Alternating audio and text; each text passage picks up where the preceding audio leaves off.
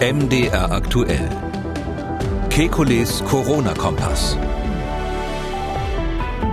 Montag, 27. April, der Tag, an dem viele Geschäfte in der Bundesrepublik wieder öffnen. Der Lockdown wird weiter gelockert und ist eigentlich an vielen Stellen schon keiner mehr. Das wird ein Thema in dieser Ausgabe sein. Des Weiteren, wie lernen wir den alltäglichen Umgang mit SARS-CoV-2? Wird es zu einem normalen Risiko werden müssen, ähnlich der Grippe? Und wie kam das Virus wirklich in die Menschenwelt? Über eine Fledermaus, ein Schuppentier, vielleicht über einen Hund? Wir wollen helfen, sich zurechtzufinden zwischen Forschung und Alltag, zwischen Hoffnungen und Rückschlägen rund um das neuartige Coronavirus.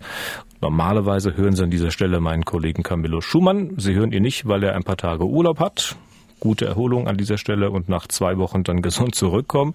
Ich bin Tim Deisinger, gleichfalls Moderator und Redakteur bei MDR Aktuell. Und eine Konstante bleibt natürlich, wir lassen all die neuen Entwicklungen einschätzen vom Virologen und Epidemiologen Alexander Kekulé. Tache Kekulé.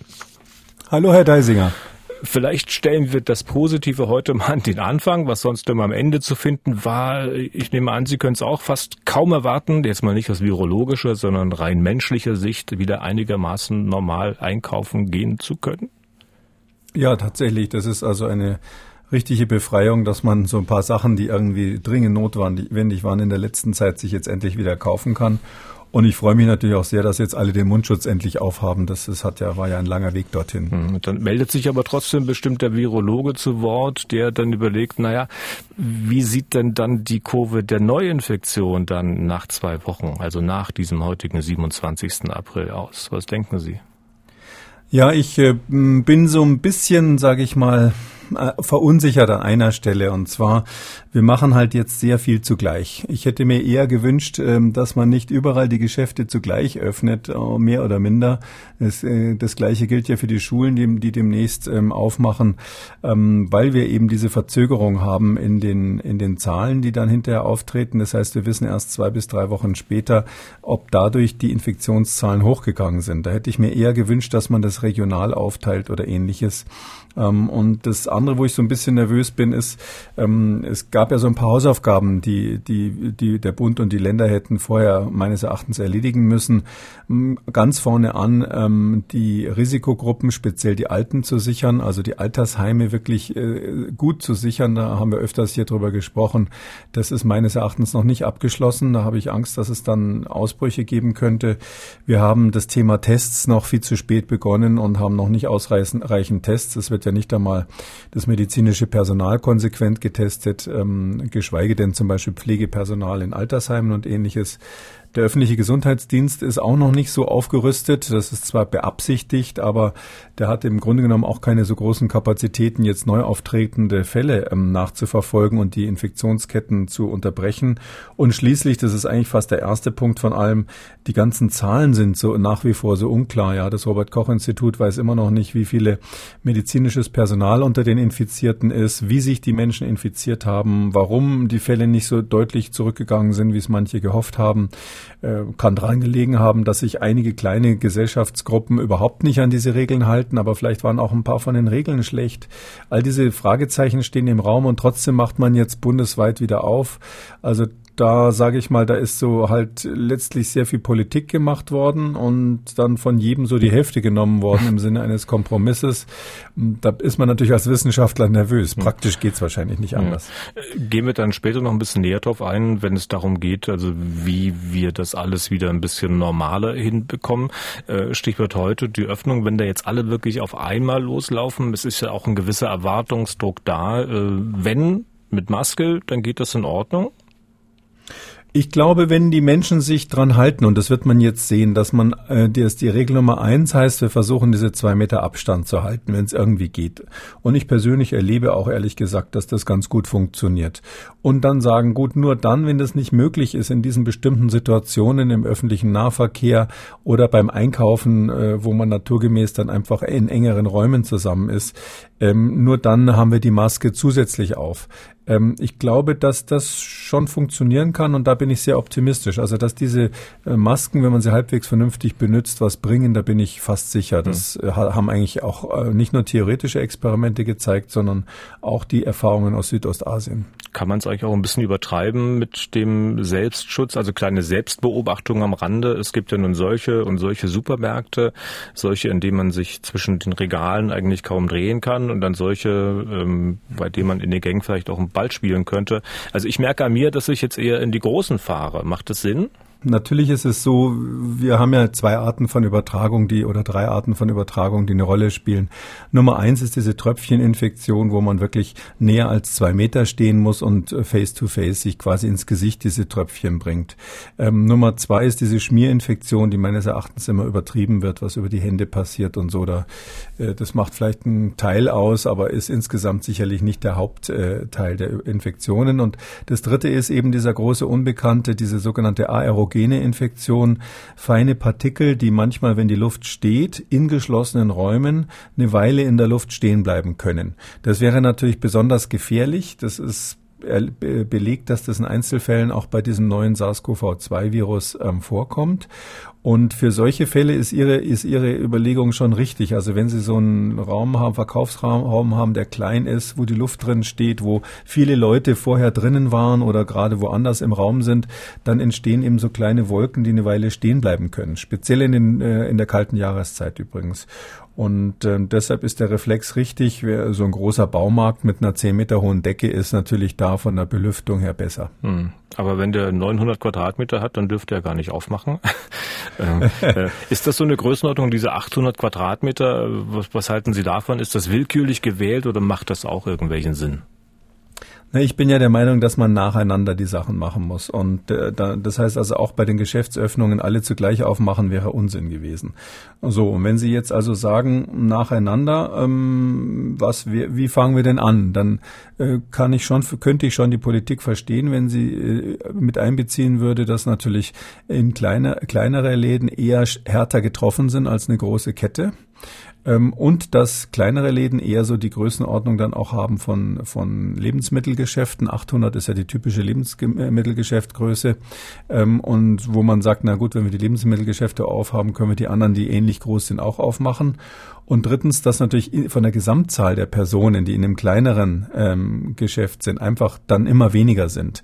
Und bei einem plus 800 ähm, äh, Geschäft ist es natürlich naturgemäß so, dass insgesamt mehr Leute da sind, auch wenn sie besser verteilt sind. Und wenn Sie so an Shopping Malls und sowas denken, da kommen die ja auch zum Teil von weit her gefahren, sodass man auch dieses dieses Verkehrsprinzip hat. Die Viren würden dann sehr weit verschleppt, wenn man dort einen Ausbruch hätte. Ähm, ich bin so ein bisschen unglücklich, dass die Politik diese 800 Quadratmeter nie erklärt hätte. Aber wenn mich jetzt einer zwingen würde, das zu erklären, dann wären das jetzt gerade meine Gründe gewesen. Und noch eine Frage zum Einkaufen fällt mir auch gerade ein. Wenn man jetzt in den Supermarkt geht, da stehen dann entweder so Desinfektionsflaschen mit Papier, dass man den Wagen, den Einkaufswagen selber desinfizieren muss. Oder bei den etwas besseren, da stehen dann Security-Leute dort, die es tun. Äh, macht das überhaupt Sinn? Naja, das ist diese gewisse Hysterie, hätte ich fast gesagt, die wir so dann aus Asien doch geerbt haben. Da hat man ja Menschen gesehen, die also da Unmengen von Desinfektionsmitteln auf den Straßen und sonst wo verteilt haben. Das ist ähm, aus meiner Sicht nicht besonders sinnvoll, es, weil es von den wichtigen Sachen ablenkt. Wenn Sie so einen desinfizierten Einkaufswagen haben und dann denken, jetzt kann nichts mehr passieren, jetzt kann ich mir die Augen reiben, ähm, nachdem ich den angefasst habe, dann sind Sie ganz schnell ähm, auf der falschen Seite, beziehungsweise da ist es einfach so, dass die Viren eben nicht sicher abgetötet werden durch sowas. Ich finde die ganz einfache Regel, die habe ich schon vor, vor vielen Wochen auf die auf meine Website da geschrieben, kekuli.com. Die Regel ist ganz simpel. Die heißt eigentlich nur, bevor du dir ins Gesicht fasst, also Augen, Nase, Mund, wäschst du dir bitte die Hände. Nur dann. Und alles andere äh, kann man sich letztlich sparen, Entschuldigung, dieses ganze drumherum, weil diese Kontaktinfektionen, ich hatte es eingangs gesagt, die werden von den Menschen wahnsinnig ernst genommen, weil man da am ehesten so dieses Gefühl hat, Mensch, das Virus kann überall sein, ich muss mich jetzt schützen. Ich höre auch von Leuten, die sich da richtig mit Desinfektionsmittel eingedeckt haben und ähnliches.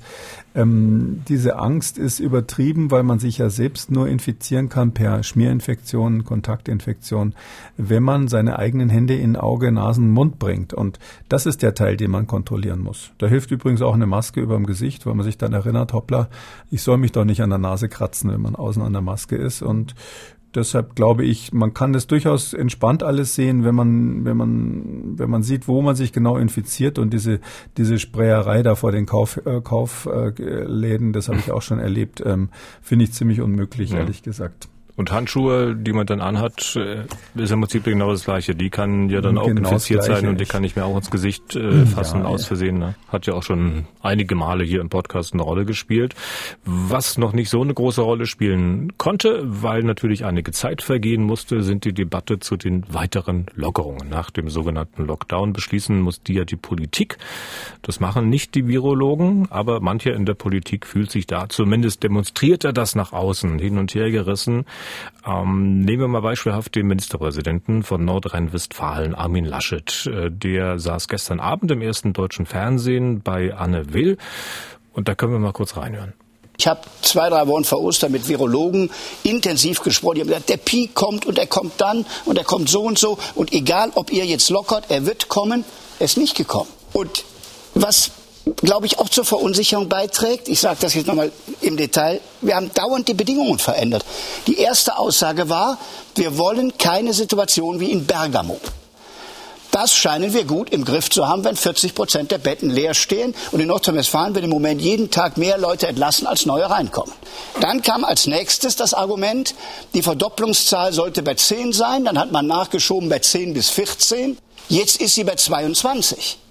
22 in Nordrhein-Westfalen. Und als das dann nicht ging, hat man gesagt, jetzt machen wir den R-Faktor. Und ich ahne schon den nächsten, den habe ich nämlich jetzt auch schon drei, vier Mal gehört, dass es um wenige hundert Fälle Infektion gehen soll. Wenn er es nur drei, vier Mal gehört hat, dann ist er, glaube ich, ziemlich spät dran, Herr Laschet. Äh, ähm, Herr Kekulé, haben Sie, haben Sie die Virologen diese Bedingungen immer wieder verändert? Ähm, die Virologen selber vielleicht nicht, aber es ist tatsächlich so, dass da muss ich Herrn Laschet ein bisschen ähm, äh, sogar beispringen an der Stelle. Ähm, es ist so, dass ähm, am Anfang ähm, die Politik eigentlich Jahr richtig gesagt hat, wir müssen die Verhältnisse wie in Bergamo vermeiden. Also Norditalien, das soll nicht so werden wie dort diese Ausbrüche. Das ist ja auch eine richtige Aussage, die, die widerspricht ja den anderen nicht. Dann ähm, haben, hat die Politik sich bei den Virologen erkundigt, beziehungsweise bei einigen wenigen Virologen erkundigt, wie kann man das messen? Und da ist wohl irgendwo diese Verdopplungszahl ins Spiel gekommen, die ich äh, in diesem Podcast, glaube ich, schon sehr, sehr oft angegriffen habe. Und da hat Herr Laschet recht, das war eigentlich ein schlechter Rat, weil diese Verdopplungszahl, ähm, also nach wie vielen Tagen verdoppelt sich die Zahl der Fälle insgesamt, die ist nur ganz am Anfang Anfang einer Epidemie eine brauchbare Zahl, solange das Ganze noch mehr oder minder exponentiell ansteigt. Später schleppen sie äh, bei der Verdopplungszahl immer die alten Fälle mit und dadurch verzerrt sich das. Sie können relativ ähm, aktives Krankheitsgeschehen haben, ohne dass die Verdopplungszahl irgendwie das wiedergibt. Darum hat er recht, die Verdopplungszahl von 22 wäre nach der früheren Ansage von manchen Leuten, zu denen ich übrigens nie gehörte, ähm, ein tolles Ergebnis. Aber das ist so ein bisschen selbstgemachtes Kommunikationsproblem der Politik. Das gleiche gilt für dieses R, was wir hier ja schon als äh, goldenes Kalb bezeichnet haben und das hat es ja bis in den Bundestag geschafft, diese, dieser Ausdruck, ja, das R darf man nicht ähm, vereinheitlichen. Das darf man, also der, der Mittelwert für ganz Deutschland ist natürlich, wenn Sie über eins kommen im Mittelwert, dann ist das richtig ein Alarmzeichen. Aber wir reden ja immer über verschiedene Phasen einer Pandemiebekämpfung oder lokalen Epidemiebekämpfung. Und da muss man immer überlegen, was ist jetzt der beste, beste Gradmesser sozusagen. Und in dem Bereich, wo wir jetzt sind, ist dieses gemittelte R für ganz Deutschland, solange es unter eins bleibt, eben kein, kein, kein guter Parameter, sondern da müssen wir tatsächlich zu dem, was Herrn Laschet jetzt äh, zuletzt begegnet ist, äh, übergehen, ähm, dass wir sagen, ähm, es kommt darauf an, ähm, wie viele Fälle pro Tag wir treten denn neu auf. Ähm, da habe ich äh, schon relativ früh gesagt, aus meiner Sicht ist so unter 1000, also einige hundert Fälle, was er gerade genannt hat, eine vernünftige Größenordnung für Deutschland, weil das der öffentliche Gesundheitsdienst mit den Mitteln seiner Nachverfolgung gerade noch hinkriegt. Und das heißt ja dann umgekehrt, wir verhindern, dass einzelne kleine Ausbrüche zu riesigen Waldbränden werden, indem wir sie ganz früh austreten. Und das kann das Gesundheitsamt aber nicht, äh, aber nicht mit Tausenden von Fällen machen, sondern die haben da einfach ihre Kapazitäten, sodass ja im Moment das sozusagen der richtige Gradmesser ist. Ähm, das ähm, gibt es aber in vielen Bereichen. Wenn Sie eine sehr hohe Geschwindigkeit messen wollen, die nahe der Lichtgeschwindigkeit ist, brauchen Sie andere Messgeräte, als wenn Sie die Geschwindigkeit einer Schnecke bestimmen wollen. Und wir sind jetzt einfach mit diesem Ausbruch in eine Phase gekommen, wo wir feinere Messgeräte brauchen, feinere ähm, Parameter brauchen. Und da ist dieser Parameter der Neuerkrankungen pro Tag, den man natürlich geografisch aufschlüsseln muss. Also nicht den Mittelwert aus Deutschland, sondern auch gucken, gibt es da Herde, was für Fälle sind das überhaupt? Sind die alle im gleichen Haus gewesen? Gehören die zusammen oder sind die vereinzelt? Verstehen wir, wie die entstanden sind oder sind das alles Überraschungen?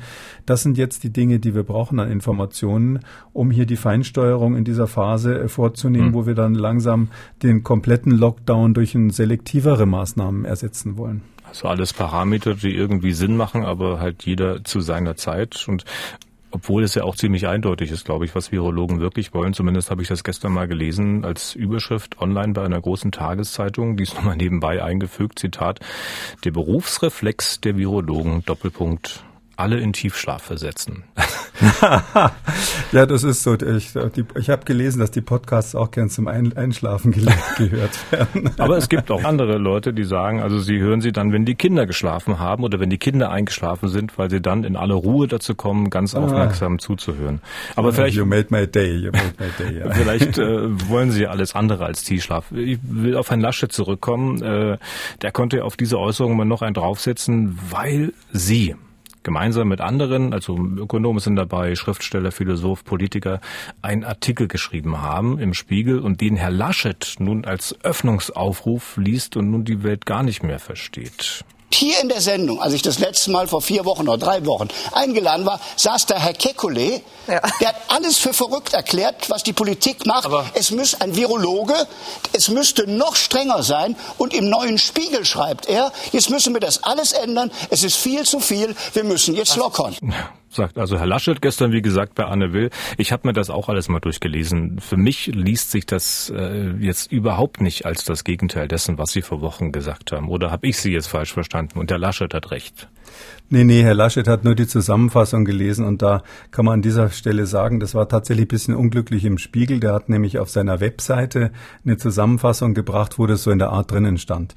Das haben die Autoren ähm, längst korrigieren lassen. Der Spiegel hat es ähm, so wieder richtig gestellt, aber am Anfang stand so was ähnliches wie drinnen, wie äh, sechs Fachleute fordern jetzt die Lockerungen oder Lockerungen so schnell wie möglich. Äh, das, äh, das ist auch ein bisschen äh, ein Kommunikationsproblem gewesen, aber vielleicht, vielleicht sieht man man daran, dass viele Leute eben nur die Überschriften lesen heutzutage. Nee, also was der, der Grundgedanke dessen, was wir da geschrieben haben, kann ich ja vielleicht sagen an der Stelle, ist folgender. Hm. Wir haben ja eine Debatte in Deutschland, die eigentlich darauf abzielt zu sagen, das Leben, die Gesundheit steht über allem und alles andere muss nachrangig sein. Ähm, der erste Reflex ist meines Erachtens richtig gewesen. Das, das muss man erstmal so machen, weil man auch nicht genau wusste, wie man diese Krankheit einschätzen soll. Aber bei zweitem Nachdenken ist es natürlich so, über allem steht das, was wir äh, Menschenwürde nennen. Oder die, die Religionen sagen da Gottesähnlichkeit äh, zu sowas. Also zumindest die, die abendländischen Religionen. Und ähm, diese, dieses, dieses Prinzip, dass der Mensch irgendwie eine Besonderheit hat, die wir schützen müssen, die, die hat natürlich mit seinem Dasein insgesamt zu tun.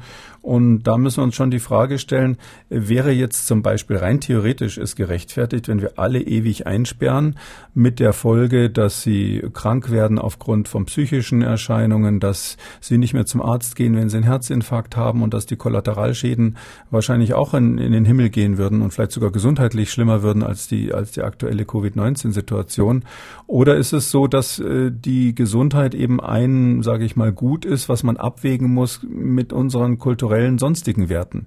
Und diese Gruppe von Sechsen hat gesagt, wir fordern da einen klaren Richtungswechsel. Wir sagen, man kann nicht mehr nur so äh, auf die Gesundheit starren und alles andere vergessen links und rechts, weil der Mensch eben mehr ist als nur gesund sein und weil wir vor allem auch erkannt haben, das ist ja eine wissenschaftliche Tatsache seit einiger Zeit erkannte, dass, ähm, dass eben eine bestimmte Gruppe, eine Risikogruppe, hauptsächlich die Menschen über 70, äh, wenn die aus der Rechnung rausgenommen werden oder sprich, wenn die konsequent wirklich geschützt würden, dann hätte man die Situation, dass für den Rest der Bevölkerung diese Erkrankung so ähnlich gefährlich ist wie die Influenza, wie die Grippe. Und wegen der Grippe machen wir keine Lockdowns. Sodass eigentlich schon die Frage ist, wäre das ein Lösungsweg, statt jetzt sich einzusperren, bis der Impfstoff kommt oder auch nicht? Damit haben Sie angedeutet, also Lockerung ja, aber natürlich unter Bedingungen. Sie hatten eingangs schon ein paar Bedingungen genannt. Da war die ältere Generation ein Punkt dabei, Stichwort Altersheim. Und nun fragt man sich aber, Sie sagen, ähm, ältere Leute schützen, äh, die ältere Generation, die Risikogruppen. Wie macht man das konkret? Also so ein Altenheim, so ein Pflegeheim wird sich jetzt fragen, was sollen wir denn tun? Wir haben die Räumlichkeiten gar nicht so und so. Ähm, haben Sie da konkrete oder, oder generelle Empfehlungen? Nö, das kann man schon sehr konkret machen. Wissen Sie, das sage ich mal ganz frech, wenn man die Bundesliga schützen kann, kann man die Altersheime auch schützen. Man muss dann nur ein Konzept machen. Und die, die deutsche Bundesliga, die, die, die Liga hat ja ähm, da ein sehr aufwendiges Konzept vorgelegt, bekanntermaßen, um die Athleten und ihr Umfeld zu schützen. Und ich äh, vermisse so ein bisschen ein, ein ähnliches Konzept für die Altersheime. Also das ist, äh, es gibt's da meines Wissens gar nicht. Und genauso könnte man das natürlich auch machen. Da muss man eben äh, für die älteren Herrschaften dort diese FFP2-Masken haben, äh, mit denen auch das medizinische Personal geschützt wird. Ähm, und man muss gewisse Regeln einhalten. So viel Desinfektionsmittel braucht man da gar nicht. Die Besucher brauchen einfache OP-Masken. Natürlich darf niemand hingehen, der akut krank ist und das weiß oder das in einem Test nachweist. Aber wenn man das so insgesamt zusammenfasst, das ist ja dieses Smart Distancing-Konzept, ähm, dann würde das eben auch so laufen, dass man zum Beispiel morgens sich testet, bevor man dann dahin geht, um halbwegs sicher zu sein, ähm, dass man keine Übertragung dort stattfindet. Mhm. in der Summe ist es daher etwas, was möglich ist, aber eben im Gegensatz zur Liga nicht gemacht wurde. Und deshalb bin ich eben auch so ein bisschen nervös, dass heute alles wieder aufmacht und alle, alle nur so schwarz-weiß malen, wie Herr Laschet auch so ein bisschen, ja, die einen wollen öffnen, die anderen wollen nicht öffnen. Es ist halt nicht so, die, nicht so einfach und ich bin so ein bisschen, es hat da so die Stunde der Lobbyisten geschlagen. Das gefällt mir natürlich als Virologe nicht so. Mhm. Und ich überlege gerade, ob der Vergleich mit dem Fußball auch wirklich so einfach ist. Ich meine, beim Fußball wird sich ja auch mancher denken, naja, da stehen ja wirklich Geldinteressen dahinter, da will man Geld verdienen. Äh, und deswegen hat das da wahrscheinlich auch funktioniert funktioniert. Deswegen gab es da den Antrieb, so ein Konzept zu machen. Bei den Alten- und Pflegeheimen ist das offenbar nicht so, ne? Na, das Konzept zu machen ist gar nicht mal so teuer. Also ich, ich würde, ich weiß, diesen Vorwurf gibt's, den, den, den, das kann schon sein, aber ähm, es ist so, dass ähm, die, das ist einfach so, der Fußball ist gut organisiert. Die haben ihre eigenen Mediziner. Da gibt's einen super Internisten in Saarbrücken, Tim Meyer, der das Ganze organisiert für die. Und wenn diese Truppe da, die ja auch echte äh, Spitzensportmediziner sind von aus allen Disziplinen, wenn die sich an den Tisch setzen und sagen, so Leute, wir machen das jetzt, da geht's gar nicht so sehr um Kosten Westen, dann ziehen die das Ding durch und dann haben die hinterher einen Plan, mit dem sie bei, bei Laschet und äh, Söder und den anderen Ministerpräsidenten vorstellig werden und sagen, schaut mal her, so machen wir das. Und ich meine einfach, den Plan für den Schutz der Alten und anderer Risikogruppen, den müsste natürlich das Robert-Koch-Institut, die Bundesgesundheitsministerium und dann auch die äh, Gesundheitsministerien der Länder machen. Ähm, und die sind halt, das, das kann man glaube ich schon daraus ableiten, die sind halt nicht ganz so sportlich wie die Liga. Hm.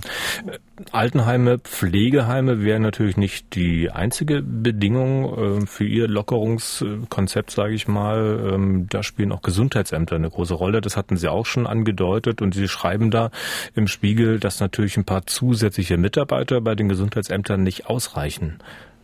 Was muss ja. denn noch kommen? Also dieser Artikel wurde ja geschrieben von sechs ähm, je, jeweils Experten in ihrem Gebiet und das, der, das Thema hat der Boris Palmer geschrieben, mhm. der äh, Bürgermeister von, von Tübingen, Oberbürgermeister von Tübingen.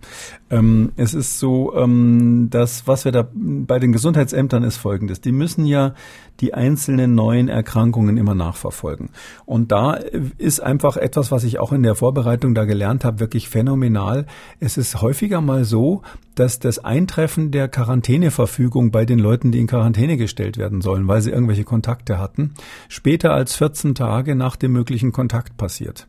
Und die Quarantäne soll aber 14 Tage lang sein, wie inzwischen jeder weiß. Das heißt also, der ganze Behördenweg, bis die das überhaupt auf den Tisch kriegen, bis sie dann die Kontakte ermittelt haben, da müssen sie rauskriegen. Heutzutage haben viele Leute gar keine richtige Adresse mit Telefon, sondern nur irgendwelche Handynummern. Da müssen sie da unter Umständen hinfahren oder anrufen ähm, und das klären, was für eine Art ein Kontakt das war, habt ihr euch da die Hand gegeben, hatte einer von beiden vielleicht einen Mundschutz auf oder beide und so weiter. Bis das alles erledigt ist, ist derjenige schon weg und hat wahrscheinlich schon ein paar andere angesteckt, sofern er die Krankheit hat.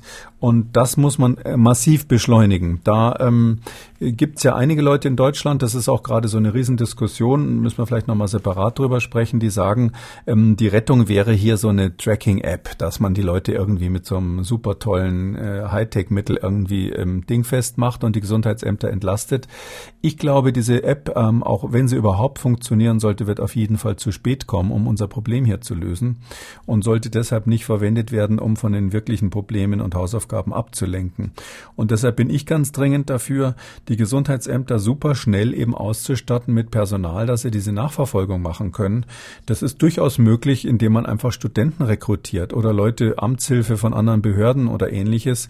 Das hat ja jetzt wirklich nationale Wichtigkeit, weil diese Leistungsfähigkeit der Gesundheitsämter bei der Nachverfolgung, die, die bestimmt unmittelbar, wie viele Neuerkrankungen bundesweit wir uns leisten können.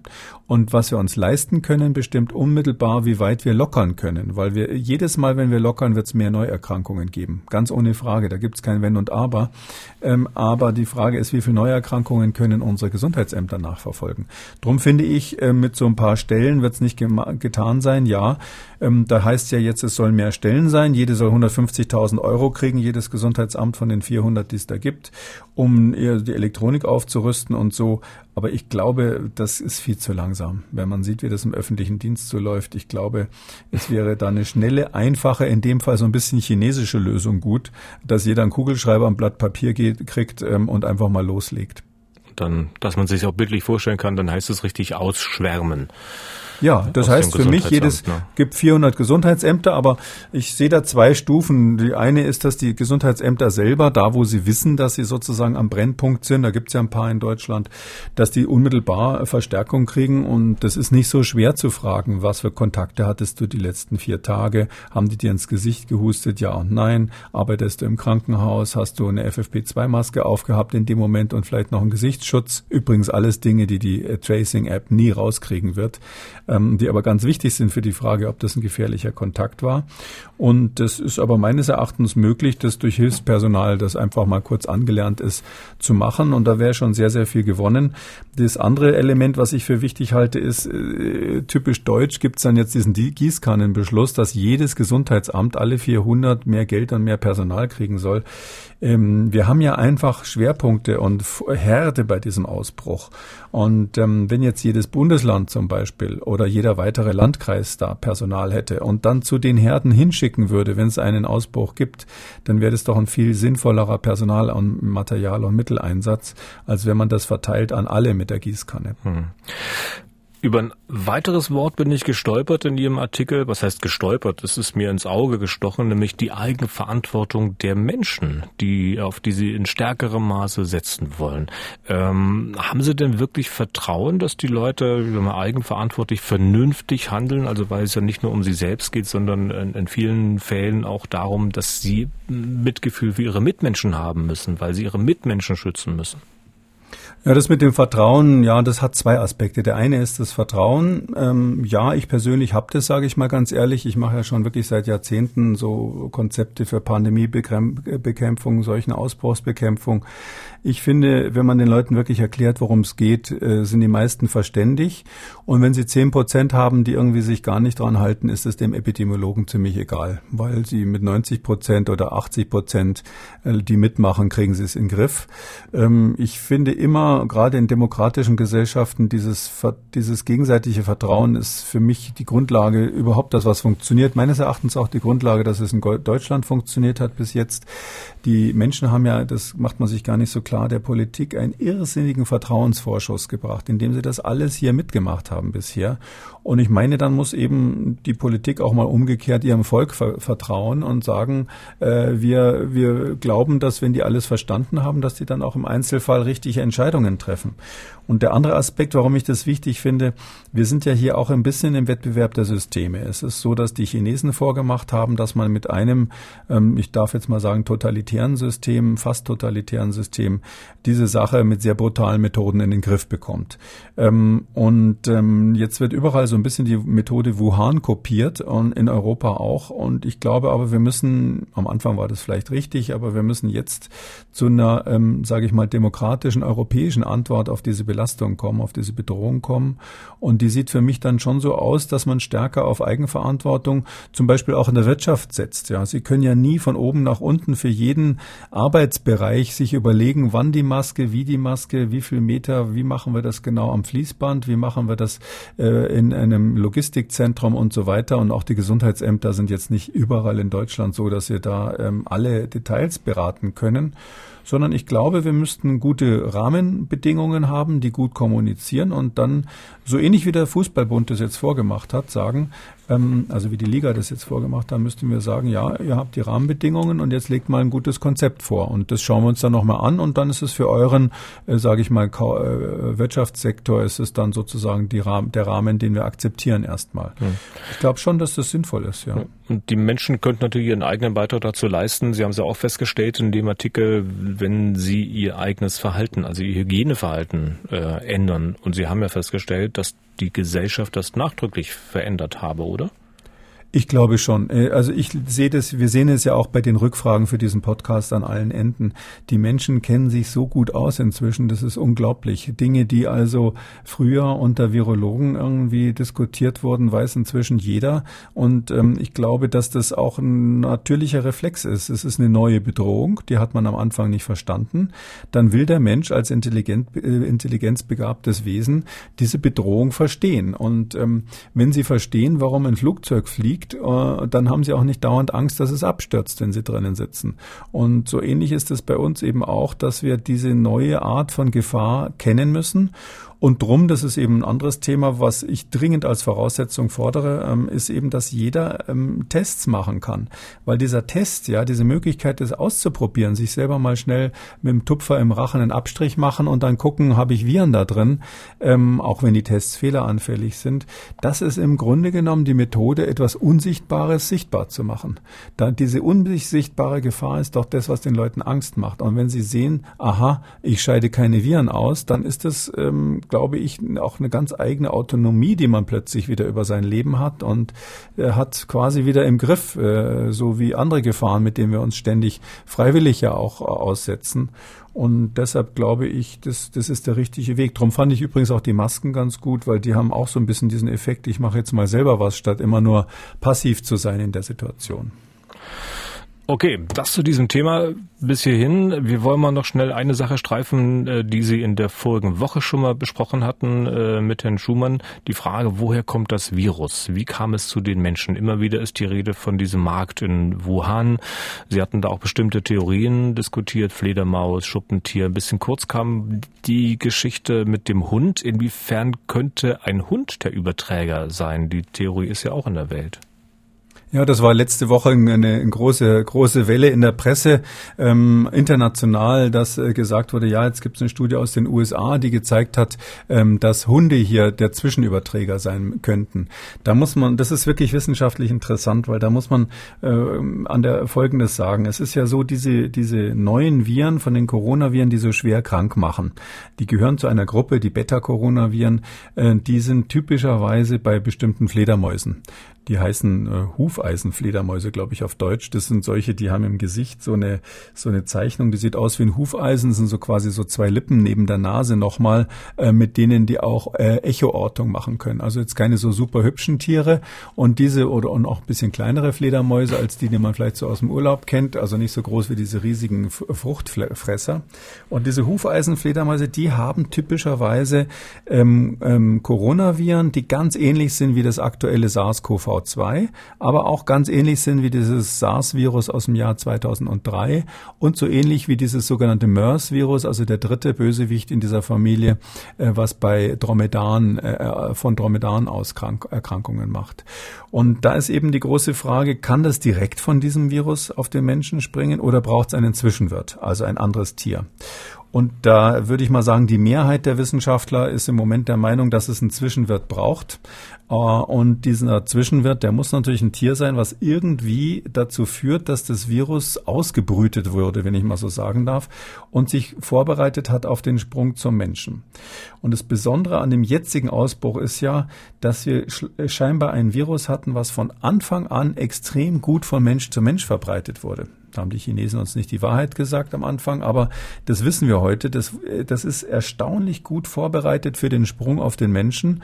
Es hat sich genetisch seitdem ein bisschen verändert, aber nicht so krass verändert, dass man sagen würde, das hat es erst während dieses Ausbruchs gelernt, sondern das war offensichtlich sprang da ein Virus von einem Tier auf den Menschen über, was schon wusste, wie man sich vom Mensch zu Mensch verbreitet. Und das kann nicht von der Fledermaus gewesen sein, weil die ist, die ist viel zu weit weg, die ist viel zu anders. Und jetzt hat jetzt ein Kollege aus Ottawa in Kanada, der hat der letzte Woche eine ganz interessante Arbeit rausgebracht. Der hat ähm, verglichen ähm, einen Bereich diese, dieser Viren, hat die Viren genauer untersucht und hat festgestellt, dass bei denen was fehlt. Also bei diesem SARS-CoV-2-Virus ist eine Auffälligkeit in der Erbinformation drinnen. Da fehlen nämlich sogenannte CPG-Elemente.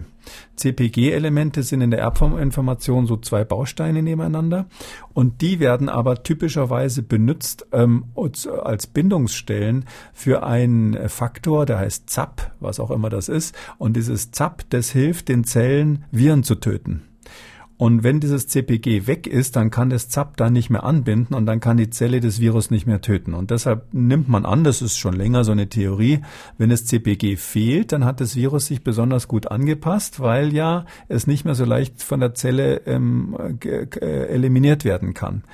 Und dieses neue SARS-CoV-2, das ist extrem, bei dem fehlt das CPG. Das hat ganz einen, einen massiven CPG-Mangel, wenn man so will. Und das kann, so sagt der Autor, nur passiert sein, indem das lange in einem Säugetier war, was irgendwie äh, dafür sozusagen speziell prädestiniert ist, ähm, diese, diese, dieses CPG-Verlust zu machen, also diese, diese bestimmte Gegenwehr des Virus gegen, gegen Zerstörung zu, zu, zu trainieren. Und dieser Wirt, in dem das trainiert wurde, da sagt er, das sind wahrscheinlich Hunde gewesen.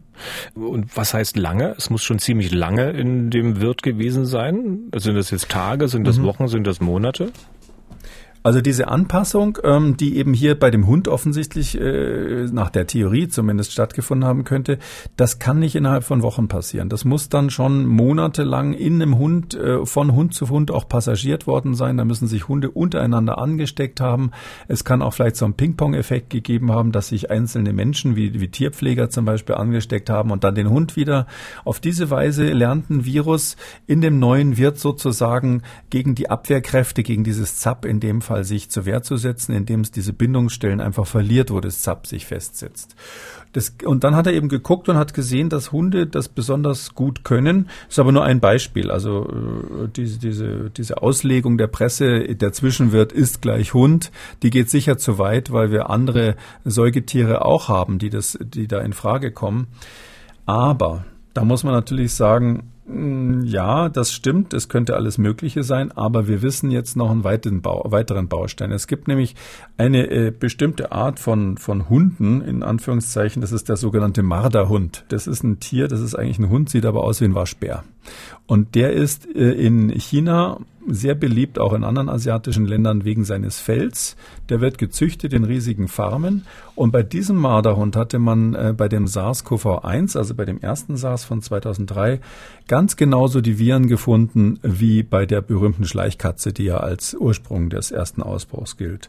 Das heißt also, diese Marderhunde sind erstens Hunde, wie wir das brauchen für diese Selektion mit dem ZAP. Und zweitens ähm, sind sie in großer Menge ähm, in China, werden sie gehalten in vielen Anlagen um ähm, jetzt ähm, äh, Fell daraus zu machen. Äh, die Bedingungen werden von Tierschützern immer wieder angeprangert. Das muss wohl relativ gruselig sein. Ich selbst habe diese Felsfahnen nicht gesehen. Und jetzt dürfen Sie einmal raten, wo das Zentrum der Marderhund-Tierzucht in China ist. Wuhan.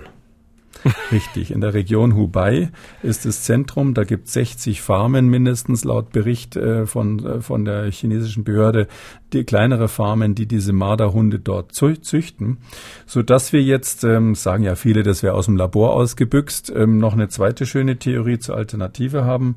Also klar kann es sein, dass der Hund ein Laborhund war. Ähm, es kann auch sein, dass es gar kein Hund war, sondern ein anderes Tier, was so ähnlich ist. Es kann aber auch sein, dass es aus einer dieser, dieser ähm, Pelzfarmen quasi entstanden ist. Und da erinnere ich mich an die Schweinegrippe von 2009. Die brach aus äh, mit hoher Wahrscheinlichkeit, sicher ist es nicht, aber mit hoher Wahrscheinlichkeit brach die aus äh, aus Schweinezuchtbetrieben in Mexiko. Hm. Immer dann, wenn Menschen große Mengen von Tieren züchten und das hygienisch nicht einwandfrei machen, dann springen eben die Viren hin und her. Und das ist perfekt, um sich so zu trainieren. Und die Frage ist ja schon, warum ausgerechnet Wuhan und warum äh, warum äh, konnte dieses Virus sozusagen von null weg ähm, so stark infektiös sein, so hoch ansteckend sein? Und das wäre jetzt, ist nur eine Theorie, das muss man hier natürlich betonen, aber die fand ich ganz interessant. Da sollte man auf jeden Fall nachgehen. Und auf die werden wir vielleicht nochmal zu sprechen kommen in den nächsten Tagen. Wir kommen zu den Hörerfragen. Wir haben noch Platz für zwei oder drei. Herr Kekulé, fangen wir mit der ersten gleich an. Wenn jetzt jemand stirbt an Corona und möchte eine Erdbestattung haben oder hat eben diese vereinbart. Er wird ein äh, Verstorbener an Corona grundsätzlich äh, verbrannt äh, oder kann er sich, äh, kann er auch eine Erdbestattung vornehmen. Ich weiß nicht, wie das geregelt ist. Ich wäre für eine Antwort sehr dankbar. Danke. Ja, Herr Kekulé, haben Sie eine Ahnung? Ja, ähm, nur so halb. Also die, die ähm, Empfehlung der, vom Bund her ist die Verbrennung natürlich. Das macht man bei diesen Seuchen immer. Es ist aber Landesgesetz. Also die Bestattungsregelungen sind Landesgesetz. Und da weiß ich nicht, wie die einzelnen Bundesländer das gemacht haben. Ich habe jetzt auch nicht gehört, wo die Dame ist. Es ist aber auch so, dass die Landesgesetze üblicherweise Ausnahmen zulassen, die die Behörde ähm, erlassen darf. Das heißt, wenn jetzt aus religiösen Gründen oder persönlichen Gründen diese Feuerbestattung partout nicht gehen soll, würde ich empfehlen, einfach einen Ausnahmeantrag zu stellen und mal zu sehen, was passiert. Ich glaube, das ist juristisch noch nicht ganz durchdekliniert, das Thema, aber ich bin auch leider kein Jurist. Medizinisch ist natürlich so, dass man sagt, man will das Bestattungspersonal nicht gefährden und deshalb wird diese äh, Feuerbestattung empfohlen, weil die natürlich weniger riskant fürs Personal ist. Nächste Frage. Ich habe eine Frage zum Thema Immunität. Covid-19 Genesene gelten ja als immun. Welche Verhaltensmaßregeln sind nun richtig für ähm, Covid-19 Genesene selber und für mich im Umgang mit einem solchen Genesenen? Ja, also das, äh, wenn, wenn alles so glatt funktioniert, wie wir hoffen, dann ist es so, dass die immun sind. Das heißt, sie können weder jemanden anstecken, noch können sie angesteckt werden. Und es gibt ja in einigen Ländern schon die Diskussion, ob man denen so eine Art Sonderpass ausstellt, damit sie quasi, damit klar ist, dass die also keine Hygieneregeln behalt, äh, be, befolgen müssen. Ähm, das heißt eigentlich erste Antwort, äh, überhaupt kein Problem, die dürfen alles machen. Das ist sozusagen die Klasse der Bessergestellten in unserer Gesellschaft. Aber wir wissen auch, dass einige der sogenannten Geheilten aus irgendwelchen Gründen dann wieder anfangen, Viren auszuscheiden. Wir wissen nicht, ob sie wirklich dann wieder infektiös sind. Kann sein, dass das so wenig Viren sind oder so unkomplette, dass die nicht richtig ansteckend sind. Aber solange dann noch so ein Fragezeichen dahinter ist, ob die vielleicht, auch wenn sie geheilt sind, danach vielleicht nochmal sogar ein bisschen krank werden können, so einen zweiten Schub kriegen, ähm, Wochen später nochmal Viren ausscheiden. Wir haben solche Fälle. Ähm, da würde ich jetzt vorsichtig sein mit der Ausstellung eines solchen Passes. Aber rein theoretisch, wer immun ist, ist immun und kriegt jetzt im Moment zumindest das Virus nicht nochmal. Dann schaffen wir noch die Frage von Frau Grünwald. Die Namen der beiden ersten Fragerinnen, die sind uns leider nicht bekannt. Also Frau Grünwald hat eine ganz praktische Sache. Sowohl die genähten, also die Stoffmasken, als auch die OP-Masken aus der Apotheke, da habe ich das Problem bei, bei beiden, ähm, dass immer die Brille beschlägt. Jetzt wollte ich mal fragen, wie machen das denn Chirurgen?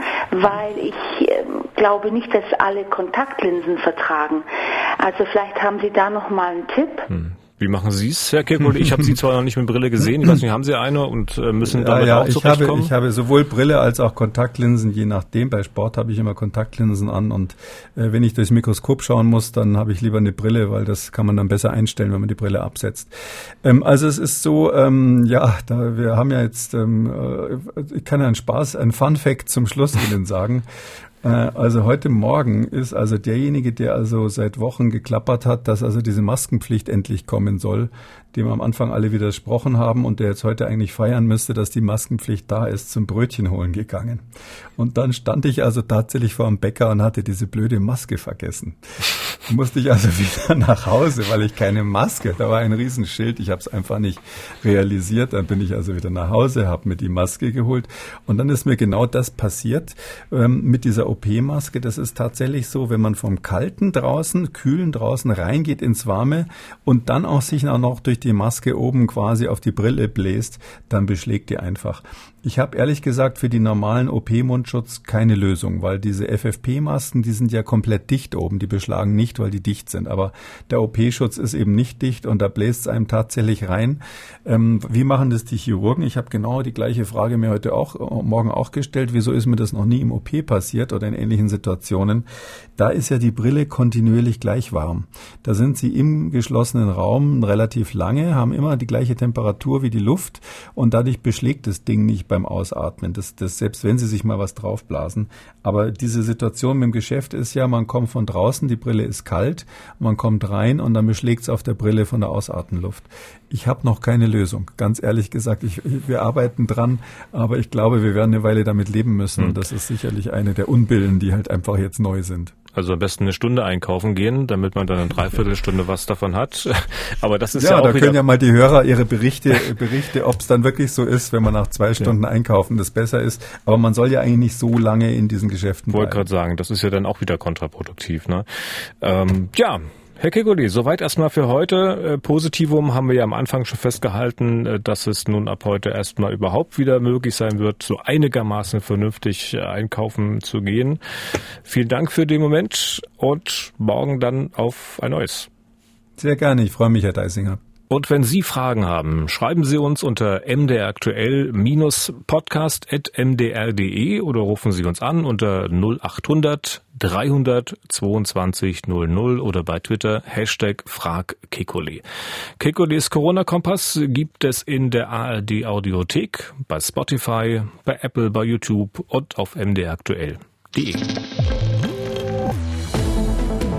MDR aktuell Kekules Corona-Kompass.